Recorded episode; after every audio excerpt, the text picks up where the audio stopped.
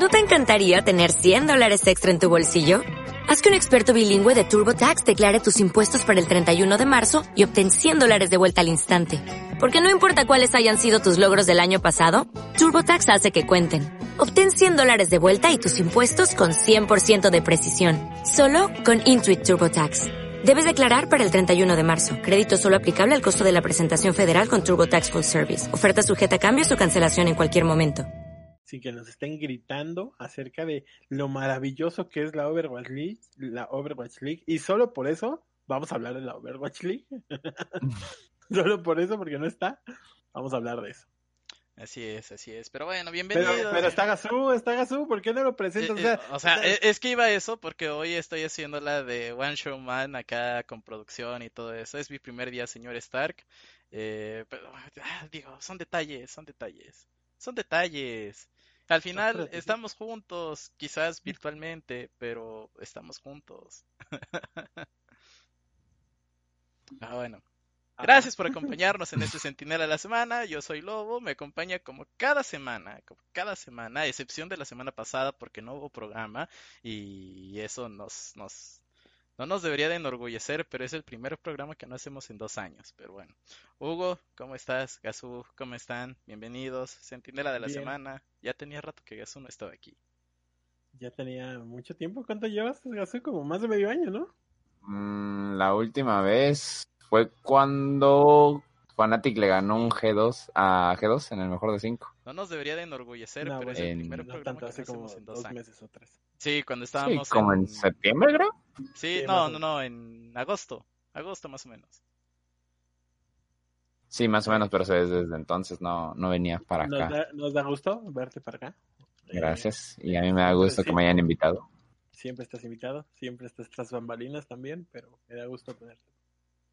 Eh, ¿De qué vamos a hablar hoy, Gasu? ¿A qué vienes hoy? Cuéntanos tu, tu aventura por estos lares.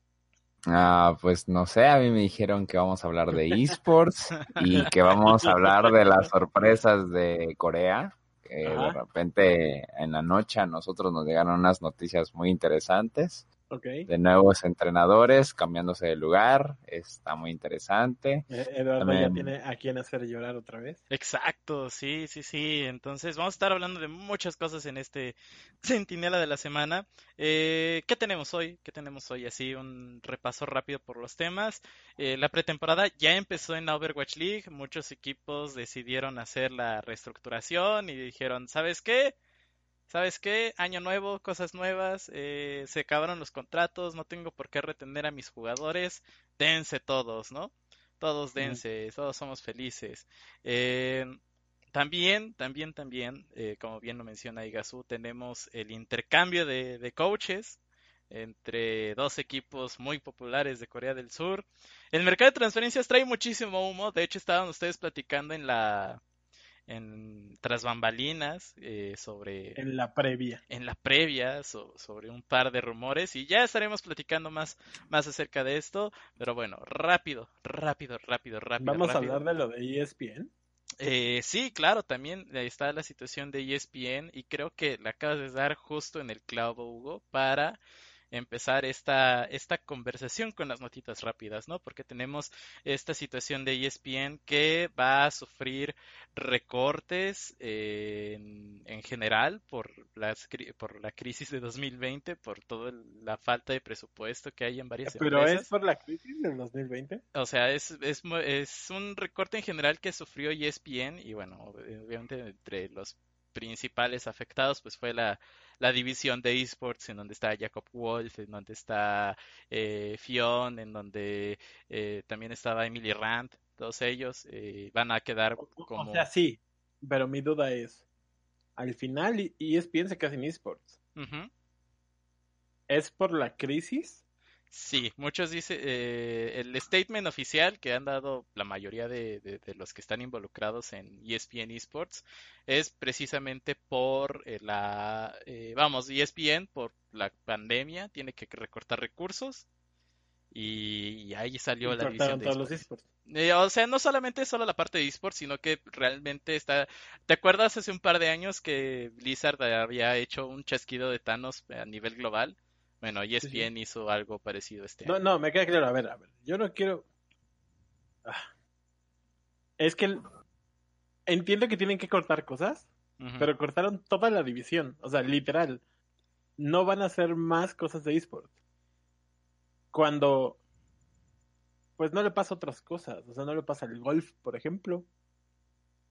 No, porque tú sabes el varo que se maneja. Ah, mi punto es ese, pero, pero aquí, y más aquí en este programa, que cuando hay una eh, nota de negocio, regularmente la decimos nosotros, principalmente yo, no va una, no, no va de la mano una cosa con otra. Si cada semana estamos diciendo que alguien metió millones de millones de dólares a esports, ¿por qué ESPN cerraría toda su división de esports y no ah, nada más la, la reduciría. Ahora, yo, yo creo que la situación de esports con ESPN, o sea, realmente no se cierra ESPN esports como tal, o bueno, está muy cercano a eso, pero eh, al menos el, el, encargado de los nombres que sobreviven a, a este asunto es Arda, que él pertenecía a la plantilla de ESPN en, otros aspectos fuera de esports, ya después migra a esports y es en donde aprende con Jacob y con Fion y les da también una formación mm, o una madurez que, requiere de cierta forma el, periodismo, no solamente de deportes electrónicos, sino deportivo en general. Les da la línea editorial de ESPN prácticamente, ¿no? ¿Qué eh, opinas de eso? Sí, a ver, vamos a ver.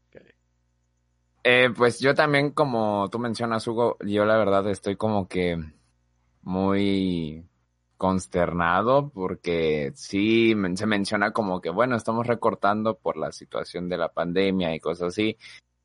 Al menos creo que por la gente que sigo en Twitter no he visto tanta alusión a otros, a otras ramas de, del canal, ¿no? O sea, realmente yo lo que sí he visto es como todo el mundo comparte la situación pues de, dejando a un lado el nombre de Jacob Wolf, que es el más grande a nivel marca en general ahí en, ESPN, este, mucha gente realmente se quedó así como muy consternada de que estaban desapareciendo una división entera. Y es como me parece muy extraño después de, o sea, yo recuerdo cuando ESPN, bueno, creo que todos recordamos cuando ESPN empezó a, hablar sobre esports y en sus canales principales lo empezaban a transmitir y se generó esta polémica de que si son deportes o no. O sea, toda esta discusión empezó al fin y al cabo por lo que estaba empezando a hacer ESPN y el que pareciera que es como el iniciador de, del debate, él mismo lo está cerrando, es como un...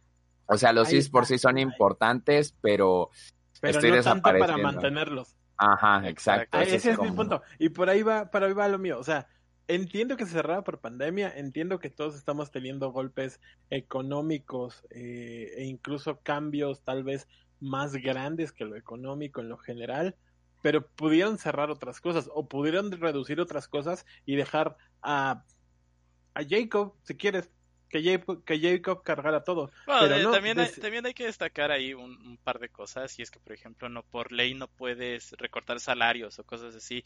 Y en el caso, no, y, en el caso de, la división de esports, o sea, cuando lo vemos... Eh, en, en, el caso de ESPN hay que recordar un par de cositas que también había de polémicas, más que nada administrativas, en cuestión de que, ok, eh, pon tú que ESPN nos encuentra, ¿no? Y dice, ah, nomás voy a hacer que Sentinela hable en ESPN Esports de Norteamérica. Eh, que a nosotros nos gustaría bastante, ¿verdad? Pero... Este, bueno, supongamos que nos buscan y nos dicen, bueno, eh, puedes estar, eh, te, te, puedo meter al, al, a este programa, te puedo meter a este programa, pero tu actuación es de buena fe, o sea, no te voy a pagar nada, esto es nada más para que tientes el camino y ya. Y todavía vas, participas una vez, participas dos veces y ya la tercera dices, bueno, ¿a qué hora me vas a pagar? Y ESPN va a decir, ah, este, sí, ahí nos vemos después. Esto ya le pasó a gente del medio como es Froscurín, por ejemplo, que hace un par de semanas, si no es que un mes más o menos, eh, sacó un Twitter referente a ESPN de que eh, la quisieron contactar para hacer contenido en Worlds. Ella dijo que no, porque antes ya había entregado un par de buenas fes, había hecho un, buen, par de trabajos de buena fe que le había pedido ESPN y al final cuando dijo de, de, algún pago por su participación, pues dijeron que no. Al final creo que la pérdida de ESPN y más que nada esto que hablábamos de que el golf o de que cómo aterrizas las cosas es esta falta de expert no, no expertise, sino este falta de, de callo internauta que tienen los medios tradicionales, los no, los no nativos de Internet, en tratar de hacer que sus, su metodología, que sus formas de trabajo, que la forma en la que hacen contenido. Es que, es que no me estás dejando o no me estás entendiendo. No, sí, sí te entiendo, sí te entiendo, pero creo que también hay otros factores aparte, además de entiendo también. además de ese que también se tiene que, abordar o son de las Si fuera un negocio real para ESPN, si fuera un negocio real, no cerrarían este. Ese es lo que yo estoy diciendo, o sea, ese es mi punto. Y el segundo nos afecta globalmente, porque muchas personas que puedan acercarse a los esports a través del medio tradicional como lo es ESPN, ya no lo harán. Vamos, que incluso a, nosotros, a los mismos medios de comunicación o los medios especializados en esports nos pega porque si claro. sí, porque si, si decimos si si Thanos o bueno si ESPN cierra su división de esports bueno a nosotros qué nos asegura que tengamos en algún momento un espacio digno para para hacer lo que hacemos no o sea escribir notas eh, escribir columnas y todo, es esto. o sea o sea entiendo que ESPN por una decisión de negocios haya cerrado la división de esports eso lo entiendo pero ¿por qué cierras toda la división? ¿Pero por qué, por qué paras toda una inversión que había cuando puedes tal vez fundamentarla desde otra forma? Ni siquiera buscaron, o no parece que hayan buscado, las herramientas suficientes o unas herramientas diferentes para poder eh, tratar de seguir en el negocio porque sigue siendo negocio. Ellos dijeron, ¿sabes qué? Corto todo y de aquí para adelante. Es que de hecho eh, este año deja como que el antecedente de bebíamos con este humo de que sí, ya los esports se están consolidando y, y todo esto, y este año viene y, perdemos la Liga de Oceanía, tenemos situaciones en el sur del continente, aquí, este, lo que es Argentina, Chile y todo lo que está desatando. ¿Qué, qué, el eh, esa situación de las LVPs también es una, es una situación muy interesante que analizar y más con el statement que sacaron los equipos mexicanos. Pero bueno, ya, ya, ya, ya Pero también nos, estamos, yendo, estamos yendo de, de, otro, de la otra tangente. Yo estoy con Gasó aquí, se nos caen varias cosas, incluso los números de Worlds son mucho más bajos, casi un 20% más bajos de lo que se esperaba. Eh, no generó tanta lana. No, sí, sí, sí, sí, sí, generó, vamos. Generó, generó menos lana. No, espérame, espérame. A comparación del año pasado, sí. No, ni siquiera. A comparación, o sea, es 20% menos de las estadísticas que se tenían pensadas para este año. Entonces, tienes 20% menos de revenue share en Worlds. Tienes una liga menos o dos tienes, eh, se te cae ESPN.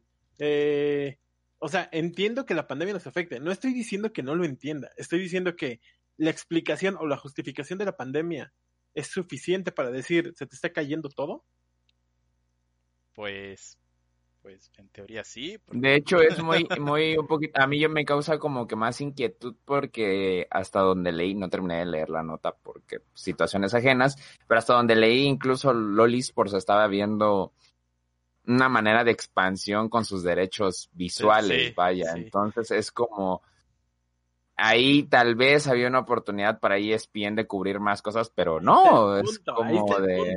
Vamos, ESPN no es este ajeno a tratar de hacer cosas de coberturas o transmisiones especiales, por ejemplo, lo hicieron en el principio de la Overwatch League, o sea, recién empezó la Overwatch League, ESPN tenía ahí como un como un enlace, ¿no? Por ponerlo de alguna manera así como lo hace TV Azteca no, no era el único, no era el único. Y, y entonces creo que nos estamos comiendo el atole con el dedo que nos está dando ESPN de, muchachos, no es que yo no los quiera, ¿eh? Es que la pandemia está muy dura. Pues sí, Rey, pero, pero todo lo demás sigue igual. Exacto. O sea, no corriste a nadie de fútbol, no corriste a nadie de básquet, no corriste a nadie de tenis. O sea, seguramente los corrieron, seguramente los corrieron, pero al ser una división completa, porque acuérdate, este, este recorte, yo, no he visto eh, o sea, este, este recorte, porque es diferente, oye, es, diferente, no es lo mismo, no es lo mismo que hayan recortado a un reportero de fútbol, por ejemplo, a que te recorten toda la división de esports. Y más, a, lo mejor nosotros nos, nos, preocupamos un poco más porque obviamente es nuestro, es nuestro nexo directo, ¿no? Es, es la industria que compartimos. Pero ¿cuántos eh, redactores habrán recortado? ¿Cuántos editores? ¿Cuántos editores de, de audiovisuales? Eh, administrativos. Es el mismo. Si fuera, si fuera tan grande el recorte en las otras áreas, lo habríamos, lo, lo habríamos sabido ya. Pero es que igual es como, bueno, hasta cierto punto sí coincido con Lobo, porque eso también es como lo comenté al inicio, ¿no? Tal vez es por, al menos de mi parte, la gente que sigo en Twitter, pues es de esports, ¿no? O de otras cuestiones, pero, pero... yo, yo no, por eso les estoy diciendo, yo sigo de todos, a mí me gustan mucho los deportes en general. Pero a lo mejor los recortes en otras zonas sí son, por ejemplo, Juanita Cachofa de fútbol, que no lo conocen. Vamos a terminar la idea a ver si a Hugo le cae el 20. O sea, puede, que, o sea, puede que están puede que hayan recortado o que recorten la plaza de, todo ESPN Esports o, que lo desaparezcan. Pero debes de entender de que si, si despiden a un reportero de ESPN en general, no importa el deporte, él puede encontrar otro medio, él puede encontrar otra otra plaza en otro lugar. Vamos, no es tan crítico el asunto en, en el cuestión del periodismo deportivo en general. O, o, o, bueno, o sea, sí es preocupante porque es todo un recorte, ¿no? Pero tienen más facilidad de encontrar cosas. Y en el caso de ESPN Esports, como es gente especializada dentro del tema, y a pesar de que pues, pueden desempeñar en, otro, en otros deportes porque ya recibieron ofertas de otro tipo de coberturas en otro tipo de actividades, al final del día uno pues quisiera dedicarse por completo a este, a este bonito y pequeño infierno grande mundo, pero... Yo nada más les recuerdo, muchachos, hay rumores de TV Azteca que ya traen el agua al cuello también en cuestión de esports. Televisa salió de esports. Pero Riot ya se dio de alta en el SAT, ¿qué podría salir mal? Hasta multimedia salió de eso. Entonces, aquí hay de dos, o ellos se están equivocando o nosotros nos estamos equivocando. Yo creo que ellos se están equivocando, más que, más que nosotros, yo, creo que son ellos. Pero yo bueno. espero que sí sea, porque si no el becario no va a volver a ver a Aguinaldo nunca jamás. Nosotros somos Netflix y ESPN es Blockbuster, ya. Bueno, pasemos. Pero sí, sí quería, o sea, es importante, es muy importante. Sí, completamente de acuerdo. Pero bueno, a ver, Gazú, ha sido una, una semana muy movida en la cuestión de pretemporada. Más que nada, pues en Overwatch, que es el deporte que aquí todo el mundo nos encanta y que por eso Eduardo no está aquí, porque le choca tanto que, que, que hoy decidió no venir a pesar de que hablamos de Overwatch. Eh, muchos equipos apostaron para la reestructuración, ya hay algunos movimientos. Eh, en este caso, el más reciente y el confirmado. Qué bonita es la escena de Overwatch, en donde todos los rumores, no, no hay rumores ni nada, todo se confirma al día siguiente, no hay, no hay tantas altas ni bajas. Eh, Steven, por ejemplo, que es el, eh, es el, player manager de New York Excelsior, se va, se queda en agencia libre. Pero también por ahí estábamos viendo nuevos eh, estadios o, nuevos headquarters, como por ejemplo el de, Guangzhou Park, que se iba, o más bien iba a estar en las oficinas de Alibaba, si no me falla la memoria. Seguramente a Hugo le gusta mucho este tipo de temas con de que los esports hagan su crossover épico con las empresas madre y China es el mejor lugar para hacerlo.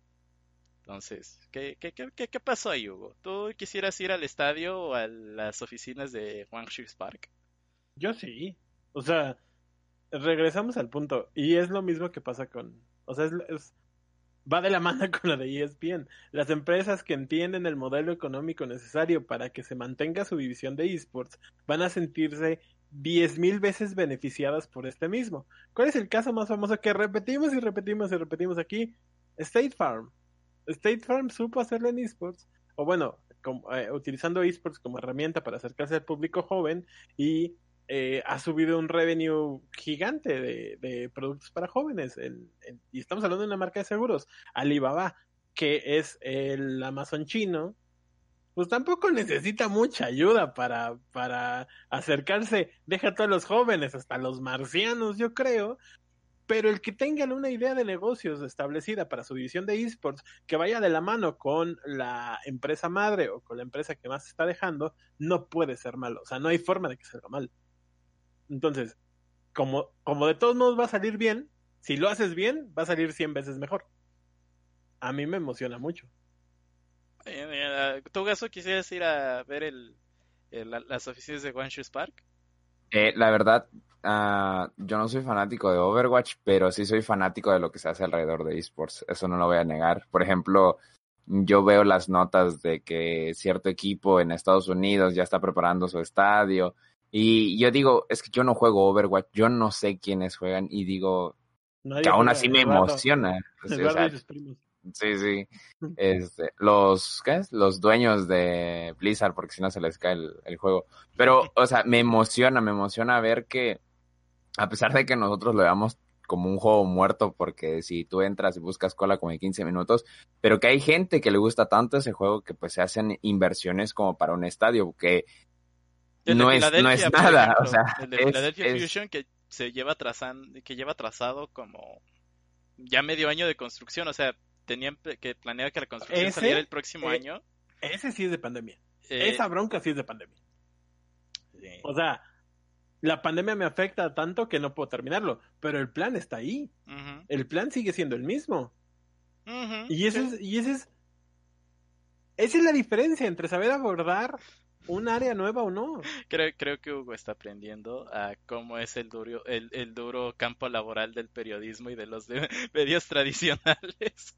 Pero, o sea, aquí en, aquí en México pasa. Aquí en México pasa. Pero bueno, ya, ya, ya, pues, sí, totalmente. O sea, yo tengo recuerdos de, de, de, de la guerra cuando cerraron el, el, el Huffington Post aquí en México.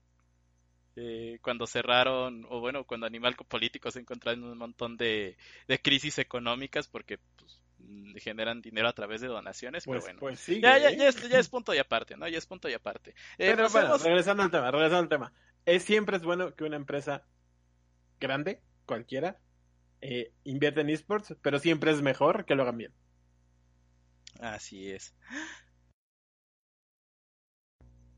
Discúlpenme, discúlpenme, el estornudo. Eh, ah, este podcast está muy bonito, o sea, ya está ahí estornudos.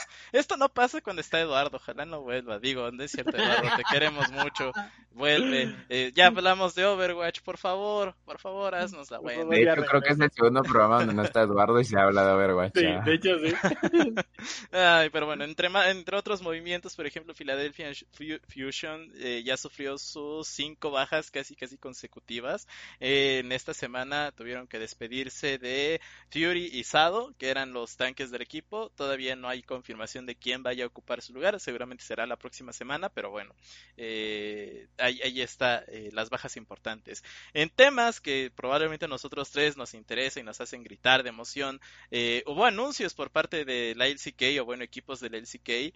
Hugo, tú recordarás que en los cuartos de final de este Worlds preguntamos a el staff técnico de Genji en la conferencia de prensa, pues de cómo le iban a hacer para tratar de, una, emparejarse al nivel de Damwon Gaming y otra, que los equipos que no son de Tier 1 de, la LCK o que no sean del Pool 1 eh, puedan darle ese gap a la LPL y a la LEC.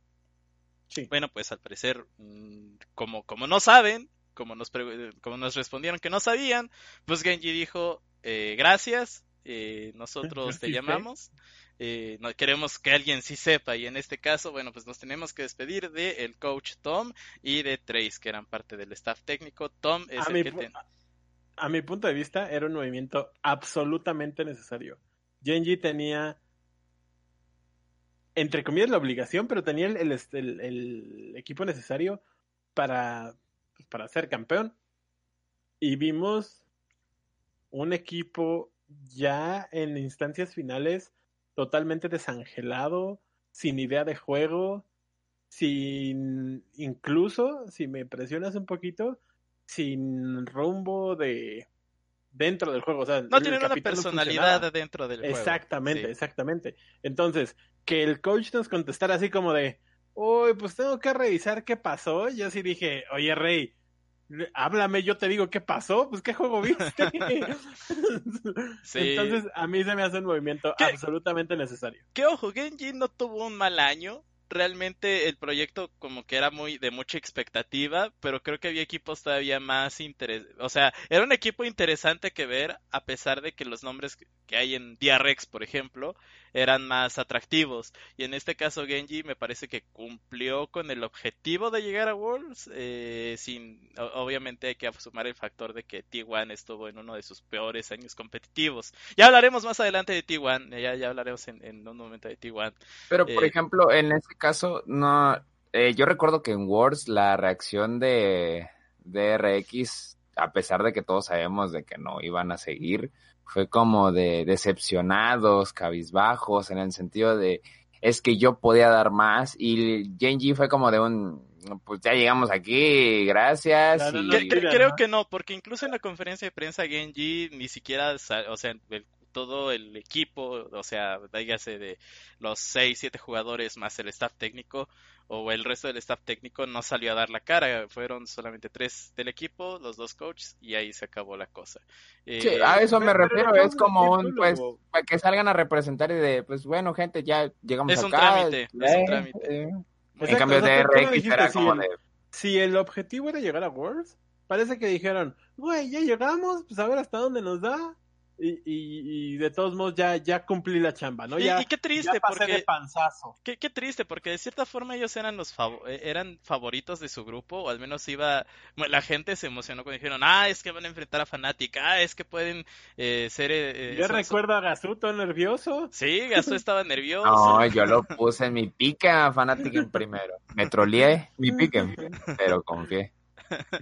pero vamos, o sea, no es algo que vamos, creo que es un proyecto que puede haber sido un poquito más interesante que ver, pero, pero, en términos deportivos, cumplieron la tarea que era llegar a Worlds, destronar a T1. Eh, hablando de T1, y esto salió de última hora y hay que darle un aplauso al becario porque se rifó ahí con, la ah, información. Sí, a ver, cuéntanos, eso. ¿Qué pasó en T1?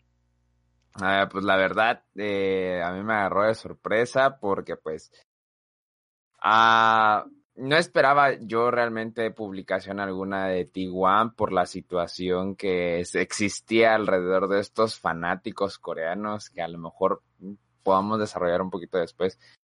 Pero realmente la noticia de que T1 adquiría el staff de Dangwon Gaming eh, sí agarró por sorpresa por el humo que se había generado por los rumores de transferencia. Pero para la gente que ya sigue la LSK no es sorpresa. De hecho, tú luego lo comentabas de que T1 ya le había puesto el ojo a, a Zafa. ¿Sara? ¿Sara? ¿Cómo es? ¿Zafa? ¿Zafa? ¿Sarara? ¿Zafara? Cefa, Cefa, Cefa. Cefa, Cefa. Dos doble A, doble E. Bueno, en fin. Ya le había puesto el ojo a Cefa.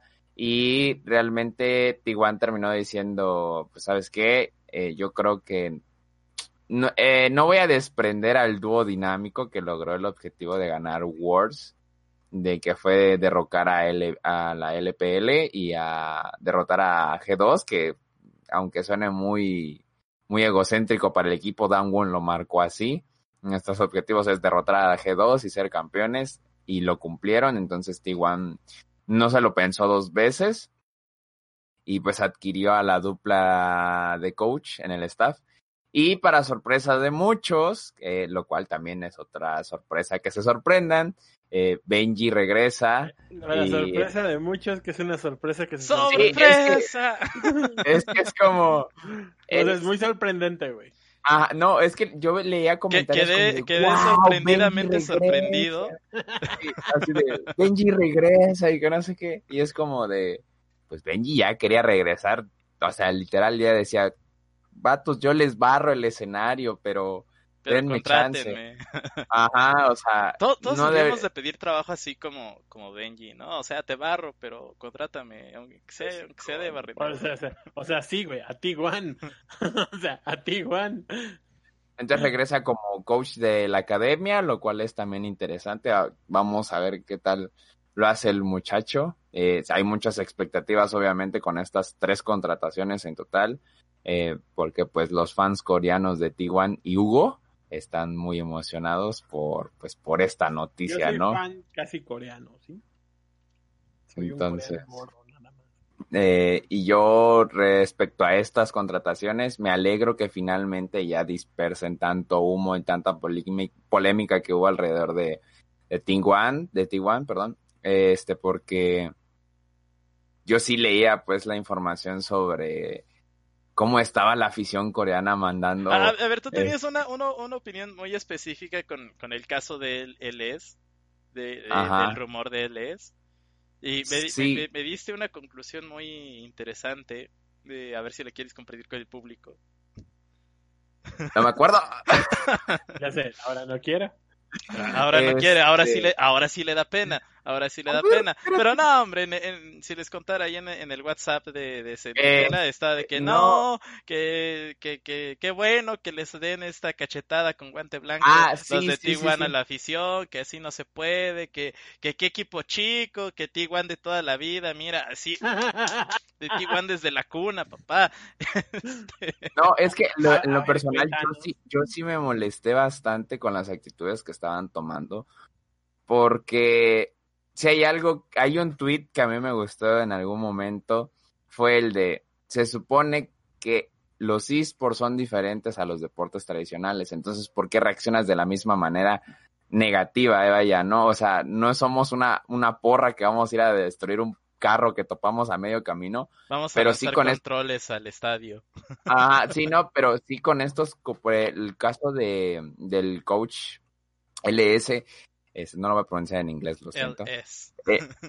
Él es, este, a mí sí me frustró bastante en el aspecto de que, bueno, es, yo comparto cuando dice, ¿sabes qué? No me gusta tal persona para mi equipo de los amores y mi corazón, no, está bien, está bien que te puedas quejar, tienes tu opinión, pero llegar al punto donde acosaban a su familia, donde este Nemesis, el, el todavía mid laner de Fnatic, salió a, a defender diciendo de que estaban acosando a, a la abuela de, de él is, él es, él es. es, este, es un punto donde tú te cuestionas que qué pasa con esta gente.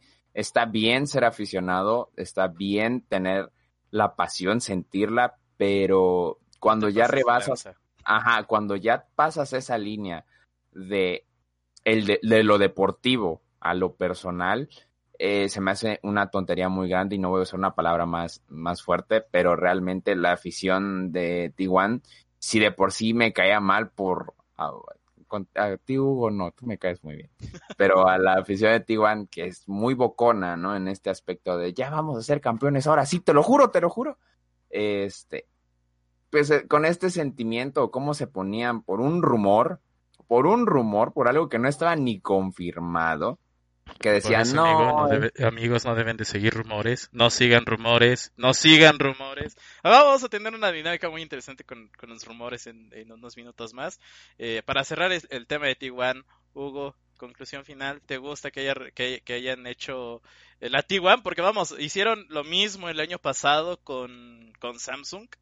Eh, va- vamos, tú lo viste como, como Coma se puso la soga al cuello en Worlds el año pasado y no supimos más cómo de él. estaba yo, ¿no? Exacto, no supimos más de él y llegó el, el coach de Samsung a decir con permiso, este, ahora tengo un nuevo trabajo y ahora ya no lo tiene. Bueno, eh, ahora, Coma, sabíamos que regresó a Corea, sabíamos que podía pasar algo por ahí, eh, quizás muy utópico de nuestra parte, creernos que regresaría a Tijuana. No, no iba a pasar, creo que esa era la cruz Yo quería creer, No iba a pasar. yo quería creer. O Pero sea, sé que no, pero yo quería creer. A ver, reflexión final de, de la situación de T1 con respecto al staff técnico y qué pasó con Coma un año después de haberlo hecho llorar. Este, el staff técnico creo que es la decisión correcta. Eh, vemos en todos los deportes estas duplas icónicas que se hacen no solo de jugadores, sino de staff eh, e incluso de gente administrativa. Y el hecho de que T1 decida traerse a algo que ya funciona, pues se me hace un movimiento o el movimiento correcto más bien. O sea, sí, el movimiento correcto. Eh, en cuanto a que Coma regresa, pues, pues sí, regresa a Corea. Se esperaba, se tenía el sueño guajiro de que pudieran limar asperezas con, con T1, eh, teniendo en cuenta que cuando estábamos en, el, en París, en el Campeonato Mundial eh, de hace dos años, bueno, el año pasado, y vino la pregunta esta de Eduardo, donde le dice, bueno, tú y Faker son los únicos que se mantienen, eh, creen que ustedes sean el problema, pues no aguanta coma, eh, la verdad se rompe ahí, se va a Vichy Gaming, el medio mes después de, ese momento anuncia a Vichy Gaming que, es su, su, coach y ahora eh, regresaba a Corea y todos decían, bueno, se podrá, regresará, eh, coma es el coach de League of Legends, o sea, no, no hay de otra, es el coach de League of Legends. Y amigos, no. Llega a Damwon, cae, aterriza directamente en Damwon Gaming. Eh, no veo mal el movimiento, me emociona mucho, de hecho, el, el que Damwon, eh, entre comillas, copie o, intente replicar el, sistema que funciona con otros equipos, donde dice entrego a los mejores y de ahí pues me me cómo decirlo me me hago fuerte a través de los años solo cambiando piezas menores por decirlo así. Le funcionó muchísimo tiempo a T1 eh, le está funcionando a Dambon desde hace un, par de años incluso. Eh, sí un año y creo que el movimiento natural era este, porque el equipo de Dampum es fuerte, lo vimos en el Mundial que acaba de terminar. Eh, eh, campeón, eh, campeón mundial, regresa a la, la, Copa Corea, pero a mí en lo personal siempre se me hizo el coach o la parte técnica como el punto no quisiera decir débil, porque no creo que fuera débil, pero les faltaba un poco más de creatividad, por decirlo así. Eran como muy cuadrados, muy, muy centrados en, una, en un objetivo. Y si no funcionaba, porque también vimos a Damwon sufrir un poco en cuartos o en semifinales, no recuerdo cuándo fue, eh, que lo vimos como, como perder un poco el rumbo porque no se cumplían las condiciones de victoria que habían puesto los coaches. Y esto no te puede pasar en el League of Legends actual, entendiéndose que con todos los cambios de pretemporada, no se sabe cómo va a reaccionar el mundo completo, o sea, no sabemos qué va a pasar. Entonces, el que traigas a alguien de la experiencia de coma es el movimiento correcto. De hecho, a mí eh, me llama la atención que, que, no sé, o sea, suponiendo, ¿no? En un hipotético, porque yo no hablo con él, ¿no? Pero si se te sales de T1, a lo mejor por esta carga de trabajo y sientes que ya no puedes dar más a, al equipo de tus amores, te vas a un equipo chino ahí tranquilito y luego regresas a otro campeón del mundo. Es como... Entonces el problema era que ya no se sentía como en Tijuana o ya se tomó el descanso que necesitaba y otra vez... Pero si, si solo fuera el descanso, lo más probable es que hubiera regresado a Tijuana. No, e, es que creo que la situación con Tijuana, hay que recordar que hace un año todavía jugaron como, como SKT, o bueno, la organización era SKT.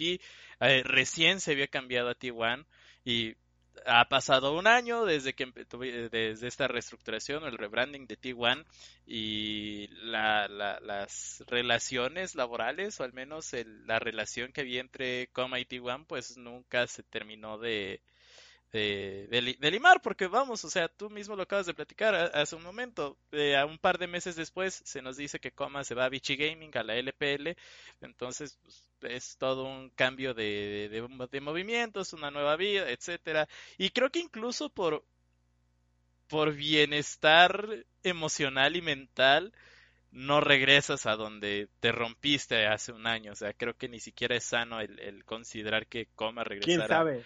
regresara. Porque a lo, a lo, mejor ya es cuestión de mentalidad de, nosotros como de Occidente y allá Oriental. Y uno vuelve a donde siempre fue feliz. Y, uno dice, ah, bueno, uno, uno, recuerda, un, regreso donde siempre fue feliz, pero yo no vi muy feliz a Coma hace un año.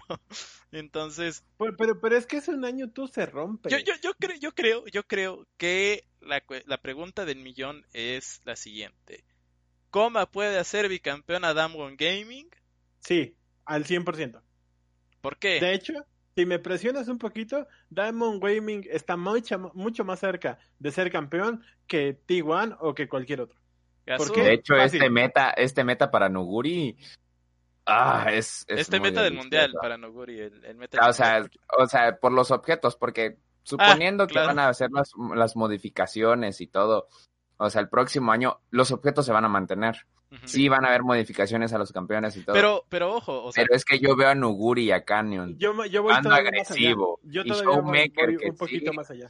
Yo sí, o sea, deja, es que puedes poner cualquier mente maestra detrás de un equipo. Eh, en este caso voy a poner a Mitty, ¿no? A Mithy, que son gente que conoce el juego de una manera increíble que nunca vamos a estar a su altura porque tiene un conocimiento muy brutal. Pero si tus jugadores no lo ejecutan o no saben acoplarte al estilo que tú manejas como entrenador o tú como entrenador no te acoplas al estilo de los jugadores, entonces ahí va a haber un problema muy grande. Y, y yo la verdad, yo sí me ponía a pensar en el estilo de juego de Coma, que era como un poquito tranquilo y a la vez no. Y dije, bueno, Dan Won ya en el cierre de Wars así parecía que ya no parecía ese equipo tan seguro, sino que como que decía sí, pero no. Y entonces dije, bueno, a lo mejor... Coma es uno de los coaches, no parece, porque lo hace tan bien, que parece que siempre es como muy frío, pero Coma, estadísticamente hablando, ha sido uno de los coaches más creativos, porque T1, cuando empieza a ganar, se adapta a diferentes metas de diferentes cosas, con cambios a través de los años, y eso lo hace solo el, o sea, el jugador lo hace porque es el que, el que ejecuta, digamos, el plan, pero la, la parte de atrás del jugador, la que le da la confianza para hacerlo, el, el ve y date, ese es el coach, esa es la parte técnica. Y, y lo dijiste bien ahorita, Gaso. Llegó un momento en la semifinal e incluso un poquito en la final donde vimos a Damwon así como de, híjole, o sea, tal vez en otro momento, en otro año, no hubiera sido no hubiéramos quedado así como, como, nos quedamos ahorita. Sí, pero... Eso, viene a arreglarlo, eh, coma. Ahorita, es que como lo mencionaban hace rato, el mundo en general, en el aspecto deportivo, va a cambiar demasiado. Eh, League of Legends hace cinco años, cuando fue el reinado de T1, los cambios eran muy pequeños. Vamos a hablar sinceramente, cambiaban como cuatro, cinco, seis objetos, modificaban ciertas cosas, no eran cambios tan bruscos. Ahorita tenemos, hace dos años tuvimos el cambio de runas.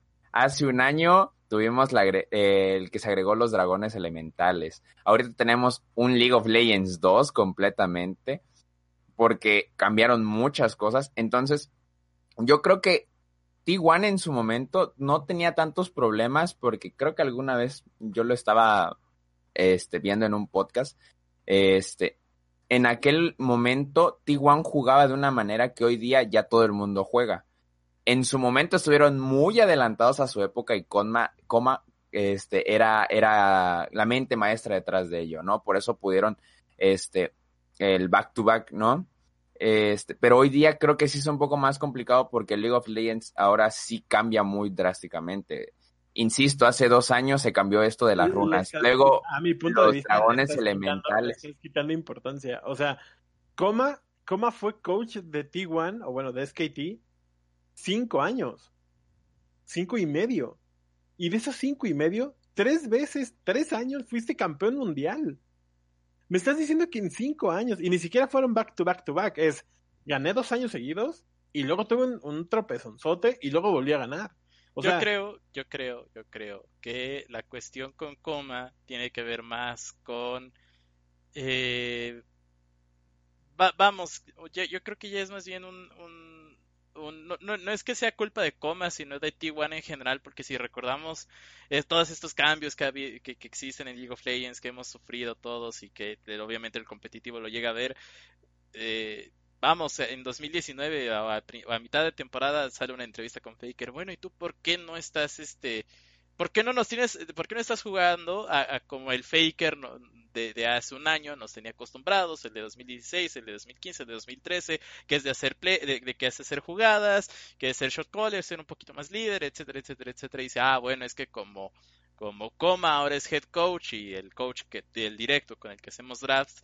pues él me pone eh, eh, la, estrategia ahora es de que yo soy una herramienta para el equipo, ¿no? Creo que también sufrieron, eh, creo, vamos, creo que con, con, esta implementación de los roles de head coach y todo esto, de, repartir las tareas, también debió de pegar un poco a la forma de trabajo de Coma. Que, o sea, al final del día, él, pon, él puso muchos eh, paradigmas, o él rompió varios paradigmas, vamos, eh, eh, cuando T1 eh, llevaba al mundial un roster de 6, 7 personas, pues sabía que uno tenía que jugar el, la el, primer partido de la serie para recopilar la información necesaria y ya después metía a Benji en el segundo juego y le decía, date, ya sabes cómo juega el tipo. Y Benji decía, ok, yo ya sé qué voy a hacer, yo eh, ya, recopilaron todo lo que yo necesitaba saber y lo ejecuto con, Faker. Y así ganaron el 2015 y 2016 ya cuando llega este rol del head coach, head coach, positional coach, eh, el analista, etcétera, etcétera, etcétera, y tienen que repartir todavía más tareas, creo que los canales de comunicación del staff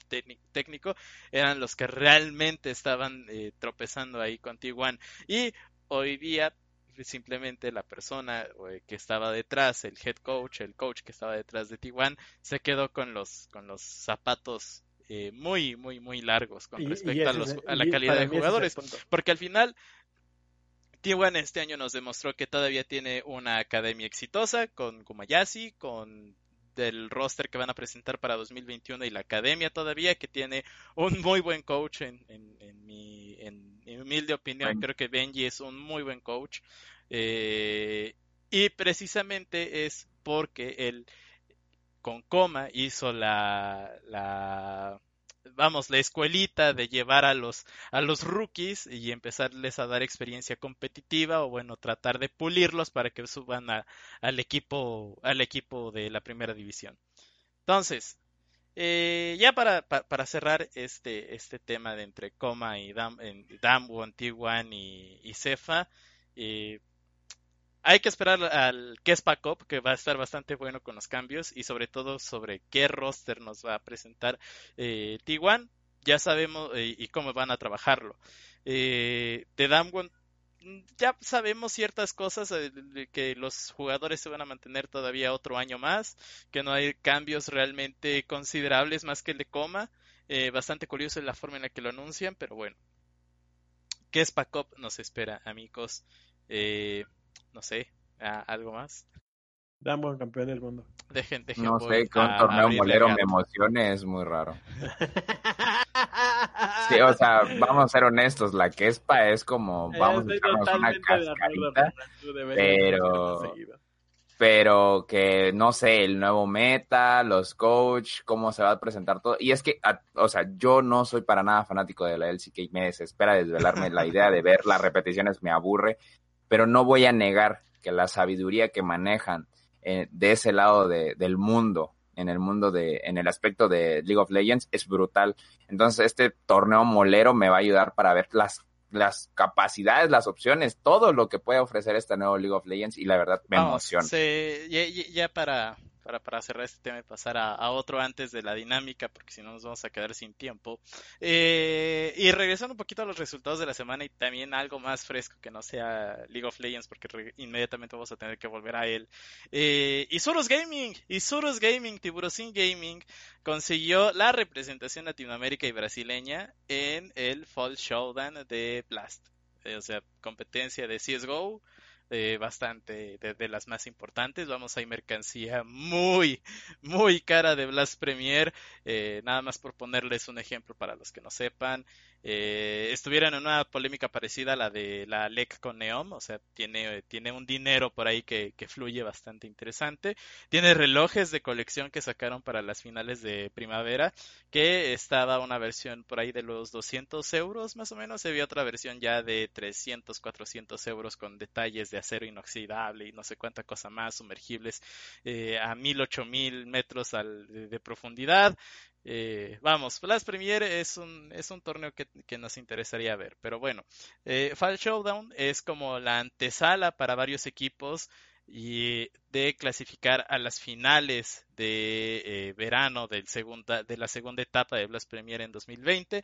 En este sentido, eh, Isurus Gaming consiguió entrar a través del clasificatorio de Latinoamérica y Brasil eh, llamado Latin Power. Entonces, Isurus se tuvo que enfrentar a 9C, se tuvo que enfrentar a Lotto Gaming y a STMN Esports. No, nunca había escuchado de ellos, discúlpenme. Pero bueno, al final el, el combate, el punto bueno fue entre Nainsi e Isurus, quedan 2-1, de hecho hay un hay un clip en donde uno de los jugadores de Isurus hace un hace un asesinato eh, o una baja saltando, o, sea, el jugador salta eh, levanta una pared o bueno termina de, de, tener una visión de una pared o deja de verla dispara y el tiro es perfecto es un one shot el que termina siendo y es una y, asegura prácticamente el, round. Entonces, eh, muy merecido por parte de los chicos de Isurus. Eh, van a estar enfrentando a equipos como Team Liquid, Ninjas en Pijamas, Complexity, MyVR, que ya también tiene rato que los estamos viendo, Evil Geniuses, Face Clan, Furia Esports, que hay que recordar que Furia ya es un equipo confirmado para el franquiciado de Brasil, eh, Cloud9, que tenía rato que no veíamos algo de ellos, al menos en, el CSGO de, de alta competencia que no fueran torneos de, Norteamérica. Eh, Endpoint, Mouse Esports, Sprout, eh, Virtus Pro, Godsend, que tiene una expectativa bastante alta detrás con respecto a que, vamos, o sea, de los equipos Underdog es de, los favoritos. Eh, y en estos equipos Underdog se encuentra Mad Lions e Isurus. Entonces la pelea no es bastante amena, va, va, va a ser un torneo no largo, pero sí de, mucha sangre, sudor y lágrimas. Solamente el primer y segundo lugar de este torneo pueden entrar a las finales de otoño de Blast Premier, en donde ya los esperan equipos como eh, OG, eh, Team Vitality, G2, eh, Natus Vincere, Astralis, Vicky Clan, que vamos, hemos platicado de ellos a lo largo del año con respecto al, a la escena de CSGO y de lo dominantes que son. Eh, solamente dos de ellos, primer y segundo lugar, pueden entrar. 16 eh, entran, solo dos salen y Surus consigue el milagro. ¿Ustedes qué creen? Por supuesto que no. ¿Por qué no? no. A mí me gustaría, pero hay equipos. No, tenías que No, yo la verdad tengo mucho, más nuevo Clone Tenías que confiar. No, no, no, Hay equipos completamente especializados al lado de, pero, pero Isurus también, o sea, es toda una escuela de, de Counter-Strike a nivel. o sea, no, nadie va a negar el, de Brasil. tutorial que tiene Isurus Gaming. De hecho, es, es emocionante ver que este un equipo que ha dedicado toda, toda su vida, básicamente. Yo recuerdo que incluso este. ¡Ah! Facundo, me parece eh, posteó una foto cuando estaba con amigos jugando al counter así en una sala antes de que iniciaran este proyecto llamado Isurus Gaming. O sea, hay mucha pasión por este esports, se desborda.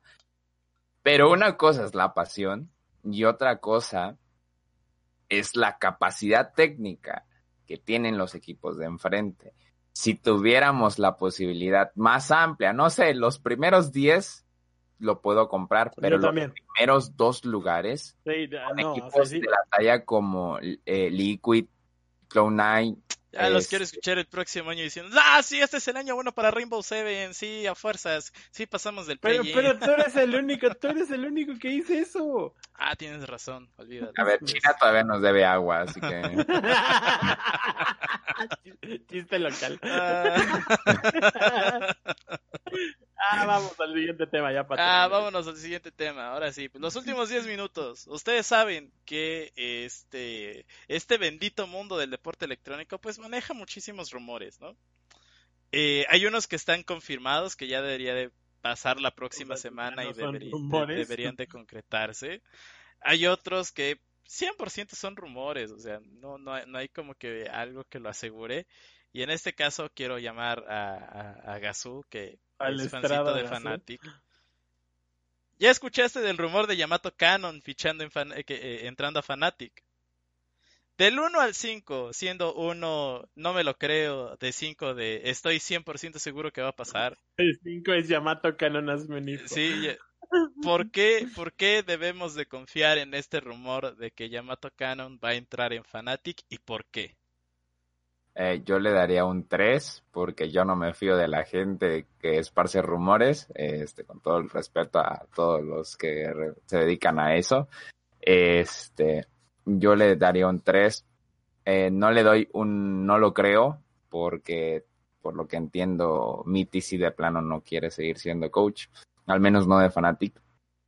Y no le doy un 5 porque no sé, si hicieron un Mithy que lo sacaron de ser soporte y lo metieron de técnico, pues no me puedo esperar cualquier cosa. Pero pensando en los coaches que hay en, en Europa, pues Yamato ya se hizo una marca propia al ir a dirigir a un equipo coreano y estar en las retransmisiones europeas. Entonces, él como marca ya se puede cotizar, ¿no? En ese aspecto, entonces Fanatic puede darle una miradita, así como de, mm, me llama la atención, porque seamos honestos, si no tuviéramos el nombre de Yamato Kano, y te digo, bueno, a Fanatic va a llevar un, va a llegar un coach de 24 años, eh, casi 25, que sabe mucho, pero no ha estado en equipos grandes, pues tú te quedas oh, ojo, eh, ojo, yo te ahí tengo un problema y es que el Vitality que él trajo ha sido la mejor versión de ese equipo y lo volvió un equipo top tier. no, pero para el de Vitality del 2017 prefiero el Splice de 2016 que llegó más lejos incluso. Entonces, sí, son equipos chicos que no tenías como esa expectativa, ¿no? Es que yo siento que cuando entras no sé, o sea, yo soy muy fancito de Fanatic, pero yo creo que cuando entras a ese mundo de Fanatic, como que ya te vuelves amargado, este, te viene todo el estrés en la vida. ¿Estás hablando de nuestro amado Cruz Azul? Eh, algo así, ¿no? O sea, no sé, yo realmente, yo ya solo quiero que sea martes en el sentido de que confirmen las cosas, porque a mí los rumores me gustan y a la vez no me gustan por el, el humo, por el drama, por el, ay, ahí viene, ¿no? Este, este, ¿cómo se llama? No, que va a regresar de su retiro. Uy, sí, qué emoción. se me puso la piel chinita. O sea, y hay otras cosas que, por ejemplo, no sé, a mí me parece muy bueno. Entonces, ¿para qué tenemos una fecha donde van a empezar las, los fichajes y pues ya todo el mundo va a empezar? O sea, yo no estoy en contra de que todo el mundo haga sus negocios así de, bueno, apalabrado, apalabrado es la lo que quería mencionar. Pero yo no veo entonces, ¿para qué esperamos hasta el 17 de noviembre? Por ejemplo, ya está esto de que Alfari, Santorini y este y Perks ya están apalabrados, ¿no? Entonces ya solo falta firmar el, el día martes. Entonces es como un, bueno, entonces ¿para qué ponemos fecha límite? Mejor, ¿sabes qué? Acaba Wars y darles una semana de descanso y ya que empiezan a buscar. Pero pues tal vez ya son cuestiones técnicas o de negocios que ya yo desconozco desde mi posición por las cuales ponen este tiempo, ¿no? Este, porque a lo mejor si eres un jugador grande, obviamente desde que acaba Wars o tu participación en Wars, o ni siquiera fuiste a Wars, pues ya las ofertas te van a empezar a llegar, ¿no? Pero si eres un jugador chico, pues sí tienes que esperar a ver que pues te agarran, ¿no? Y pues son, para esto supongo yo que es todo este periodo de abstinencia de no firmar contratos, ¿no? De, evitar el poaching, que no es poaching, pero puedes hacerlo verbal y todo ese tipo sí, es, es, son cosas que no entiendo realmente. Por ejemplo, cuando fue el caso de Caps, hace dos años, mm, yo vi que había mucho drama de que el poaching y que no, Fanatic demanda y la chingada. Perdón por la palabra. Este y ahorita es como, bueno, ya sabemos que Alfari se va a ir a Team Liquid y que ya está palabrado y que Perks ya tiene su mansión allá en, este, en Estados Unidos. Entonces, como, yo no entiendo cuál es la, la línea divisora. a ver, la línea divisora. Yo creo, de, de, ese punto en específico. Yo creo que antes no estaban tan desarrolladas las herramientas eh, contractuales de los jugadores.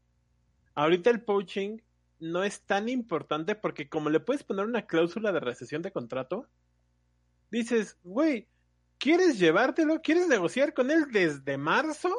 no me importa. Te lo lleves desde marzo, te lo lleves en noviembre, me vas a pagar tanta cantidad de millones de dólares. Claro.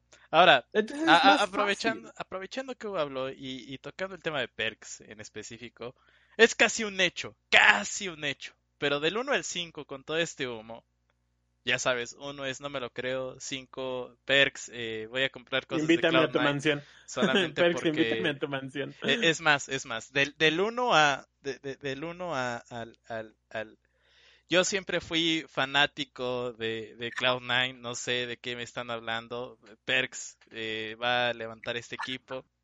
Eh, mm, este, ¿qué, qué tú qué crees? 8. O sea, Perks no solo va a levantar el equipo, ya con su compadre, Cloud9, eh, como ustedes saben, yo soy un seguidor de la mejor liga de League of Legends del mundo. Mira, hasta Tiber dice, no, ya me voy. Ya sé que no, ni Tivers te crees, o O sea, ¿cómo no?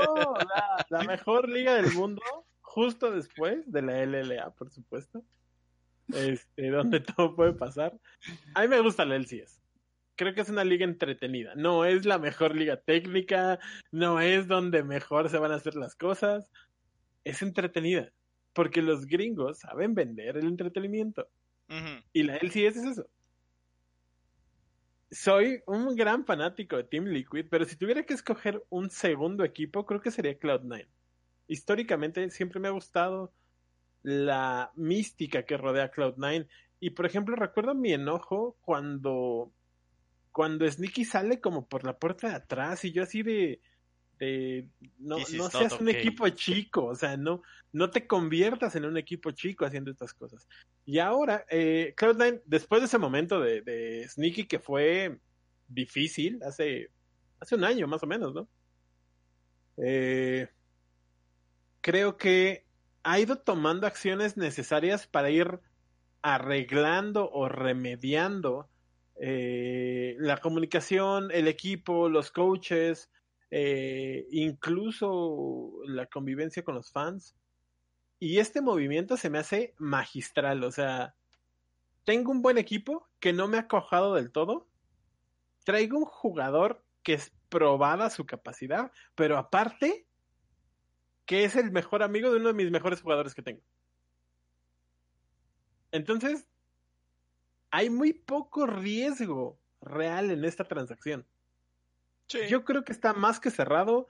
Yo creo que Cloud9 le va a salir súper bien. Y tal vez este era el punto que necesitaba Cloud9 para regresar al, Vamos, al primer incluso creo que es algo sano para Perks porque hay que recordar entrevistas eh, ya para el final de la LEC y principios de Worlds, en donde Perks dice, o sea, la presión para mí en general de G2 y como jugador es de que a mí no me interesa ganar la LEC, me interesa llegar al top 4 de Worlds porque sé que mantengo mi nivel. Entonces, el desafío para Perks va a ser eh, llevar a Cloud9 hasta Worlds seguramente. Eh, Hay que recordar que el, el único jugador mítico, mágico, musical que hizo esto fue Sneaky, ¿eh? O sea. Y este año sí fue el de. Y Jai también. ¿dónde- dó- O, o sea, Jai también tiene ahí su... Bueno, no Jai de que lo llevó hasta Ah. semifinales, pero vamos, o sea, en su momento, en su momento, cuando Jensen re- recién entró a Cloud9, bueno, él era el que tenía que carrear al equipo, pero bueno, son... Está bien, pero no, no, no creo que lleve a, ta- a tal importancia. Sí, claro, eh, claro, claro. Es porque- que, o sea, porque- yo, yo dejé de ver del CS en 2015, Mira, carnal. Pero, pero incluso en el 2018 o en el 2000, sí, en el 2018 incluso, vimos cómo con un equipo casi derrotado, Sneaky les decía, güeyes, confíen, yo los carreo. Y sistemáticamente a través de las diferentes eh, eh, escalones de Worlds, los fue carreando, carreando y carreando, porque ese Cloud9 no traía mucho, ¿eh? O sea, era, era sueños magia, Era Sneaky y sus nada más. Sí, o sea, sueños, magia, mentiras nueve. y Sneaky. Sí. Y creo que nadie ha llegado o- hace, se ha acercado siquiera a hacer eso. Este es el momento para que Cloud9 retome esta mística, retome eh, o limpie un poco las, las eh, pocas o muchas injurias que tuvo con su comunidad al sacar a Sneaky de esa forma, o que Sneaky se fuera de esa forma, como lo quieren ver. Creo que este es el momento de Cloud9. Muy bien. Y ya para cerrar, nuestra sección del 1 al 5, ¿cuánto humo te comes? Eh, y estaba para los dos, ya saben. Del 1 es no me lo creo, 5 soy fan de TSM desde la cuna. Power of Evil va a reemplazar a, a, a en el carril central. Justifique su respuesta. No. Sí. No hay otra cosa. Está Villersen, ¿cómo no va a haber otra cosa? Villersen, acuérdate que se retiró y va a ser head coach para la próxima temporada. O sea, y no hay otra cosa. Y por lo que yo he escuchado por el humo, el, un buen sustituto pudo haber sido Nemesis, que ya se va de Fnatic, pero no, ya lo agarró otro equipo. Entonces, si te das cuenta, TSM se pone a revisar y conociendo que es un poco como, ay, me golpeé mi codo. Entonces, este, pues no va a invertir, o sea, mientras más baratos le salgan los o sea, el, proyecto de este que fue primer seed y fue award con Villersen, con Double te refleja mucho que es como si yo no invierto tanto y me sale bien, pues ¿para qué me arriesgo, no? Entonces es muy diferente a lo que está mostrando Team Liquid que, que más que TSM en Worlds. o sea, y actualmente económicamente lo que es Team Liquid y Cloud9 son unos monstruos a comparación de lo que le gustaría invertir a TSM. TSM tal vez podría hacerlo por el valor de marca, no lo dudo, pero no quiere, realmente no quiere. Y esa limitancia de no gastar mucho para conseguir lo suficiente, pues le va a hacer que acabe con Power of Evil. Digo, no es un mal midlaner, pero pues tampoco lo veo como un sucesor para lo que ha dejado Villersen durante seis años. Power of Evil no es Villersen. Claro, eh, pero también hay que recordar que Power of Evil tiene, tiene historia detrás. O sea, a mí me gusta mucho cómo jugaba Power of Evil. Power of Evil no es Villersen, descansa mi caso. Nos van a correr. Nos van a correr. Ay, no, pero... Se comió el desayuno que nos mandan de Valorant. Gracias Ay, sí, cierto, qué rico estuvo el desayuno Valorant de, Valorant eh, Versus. les, les, agradecemos mucho, espero que lo vieran a las 5 de la tarde. Se puso al punto. este, Piver se comió varias cosas. Entonces, eh, yo para cerrar eso, hay, como en todo deporte, como en todo deporte, hay ciertos hitos de las instituciones que no son fáciles de, de cambiar, aunque traigas a un personaje de un nivel similar. O sea, es muy raro que saques a Borghetti del Santos y te llegue Oribe Peralta de pronto. O sea, es raro. En esports también es raro. Entonces, no estoy diciendo que Power of Evil no tenga las herramientas, el nivel, el conocimiento, las ganas de hacerlo bien. No estoy diciendo eso. Lo que estoy diciendo realmente es, hay muy pocos Bergersen en el mundo. Sí. Entonces, lo seguro es que no cubra. No porque no quiera, sino porque no es el mismo. Muy bien. Aparte habrá que ver, vamos a pensar que llega súper bien y trae una gran dinámica y todo y el equipo no le responde, ¿qué va a hacer? Tienes, tienes toda la razón, carnal, pero eso ya lo sabremos la próxima semana. Ya, ya, ya todos queremos que sea martes sábado a las 8 de la noche vamos a tener aquí todos los detalles que pasó ese bendito martes. También probablemente empezaremos a, tener un par de movimientos de la LLA, también de la Overwatch League, como ya lo hemos estado haciendo en la última semana, o bueno, al menos en ese programa. Llevamos dos semanas publicando movimientos de, de, la Overwatch League. Deberías, deberíamos de copiar ese formato, nos ahorraría muchísimo, muchísimo, muchísimo de tanto humo y decir, eh, no, pues es que, es que es que las cosas, o sea, tú sabes, ¿no? están mal, están mal. Pero bueno, eh, para cerrar el programa rápidamente, un equipo para seguir esta, este, este, esta semana, Gazú, para los rumores y todo esto. Uh, G2. G2, muy bien. Hugo, que no sea G2, por favor. Este, azul es gaming, güey. Azul es gaming. No, no, es cierto. Este, eh, yo quiero ver qué hace eh, Corea en general. O sea, no tengo ningún equipo pero si nadie en Corea rompe otra vez el mercado o hace algún movimiento, la liga va a ser de Ramwon y de Tiguan y para de contar. Yo no creo, yo estoy seguro que va a pasar lo segundo porque no hay, vamos, los proyectos están ahí medio botados. Quizá, quizá llegue a pasar algo con, con el equipo nuevo que viene del, en el sistema de franquicias que es este eh, High Frost Gaming, High Frost Esports, algo así. Ya estaremos hablando un poquito más a profundidad de eso la próxima semana, pero bueno, ok. No es un equipo, es la liga, el LCK. Me encanta cómo no le interesa seguir las preguntas. Él reprobó seguramente muchos, él reprobó muchos exámenes. Él reprobó muchos exámenes. Me estás, me estás pidiendo eh, ¿eh? Yo, si tuviera que pedirles un equipo que buscar esta semana, les recomendaría estar al tanto de eh, Cloud9. Creo que o, una de dos. O vamos a llorar completamente con lo que va a pasar con Cloud9 la próxima semana. O vamos a llorar. Se me hace. O vamos a estar viendo mucho de lo que haya pasado. No se olviden que hay mercancía de Cloud9 disponible aquí en Ciudad de México. Hay, hay, mercancía disponible en Ciudad de México de Cloud9 en Plaza Arts. Eh, ahí a donde solíamos ir a ver la poderosísima LLA. Bueno, pues ahí también podrán encontrar cositas de Cloud9. Eh, eh, a mí me gustaría ir, pero pero ah mi codo me duele mucho ah, Dios ¿Dónde, está, Team Liquid? digo ¿dónde está este TSM? Ah, bueno eh, eh, gracias por ahí te va, ahí te va, ¿quieres que te diga quién hay que seguir realmente? ¿en serio? a ver, a Isurus ese es en serio mm. Isurus tuvo no parece pero tuvo o está teniendo tres cambios importantes te voy a decir que no, porque ellos ya dijeron que ese es ese tema hasta diciembre. Por eso, pero me estás preguntando, ¿a quién seguir? Ahí Esta semana. Ah, de esta semana. recuérdenmelo en diciembre, por favor, pero creo que no ha habido un equipo al cual se le retiraran tantas personas por diversos factores como hizo esta, este, esta temporada. Ah, o sea, Spurs en 2016. Philadelphia, Philadelphia Fusion. Los 76ers de Filadelfia. ESPN Esports. ESPN ¡Ah, Y con esto nos retiramos, nos despedimos. Muchachos, gracias al becario que estuvo aquí. Gazú, eres un crack, te queremos mucho. Felicidades. En la semana cumplió años, entonces estamos muy contentos de tener otro año. Gracias por venir. Lobo, como siempre, todo un crack. Sigan a el Tiverso P, que puso cómo se comía. que puso cómo se comían las cosas que nos mandaron nuestros amigos de Riot y Valorant Latam. Y ahí me pueden seguir en arroba goals, arroba sentinelo P para toda la información que pone el becario que está en medio de esta pantalla. este, porque en la suya creo que está a la derecha arriba.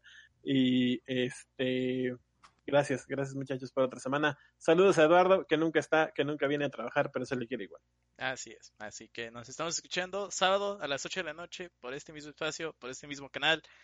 Adiosito, paz, paz, pez, paz. no, no se te va a quitar nunca.